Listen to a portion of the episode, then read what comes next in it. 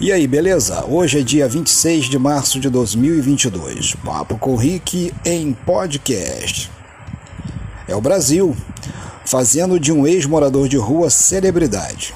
Dentro de um Porsche, boa roupa, já com bons perfumes, com grandes possibilidades, sendo usado pela mídia brasileira, fantasiosa brasileira, já o colocando no pedestal de ídolo. É, é o ídolo de uma massa que se consome e se espreme para aplaudir algumas coisas que não nos levam a nada, apenas a assuntos, a factoides que acontecem dentro de uma realidade brasileira cotidiana do dia a dia. Já falei isso várias vezes, se esmerando apenas em falta de assunto, falta de qualidade, falta de conteúdo. Ou seja, o que nos falta mais? Nada.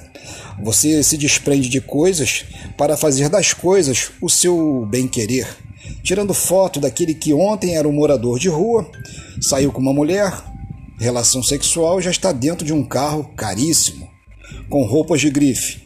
Quem está usando esta pessoa para fazer dele um tapete para daqui a pouco estar galgando o trampolim da política brasileira, que a cada dia que passa se emporcalha se suja e dá enjoo a uma grande parte da sociedade brasileira. Um forte abraço, fique na paz e tchau, tchau.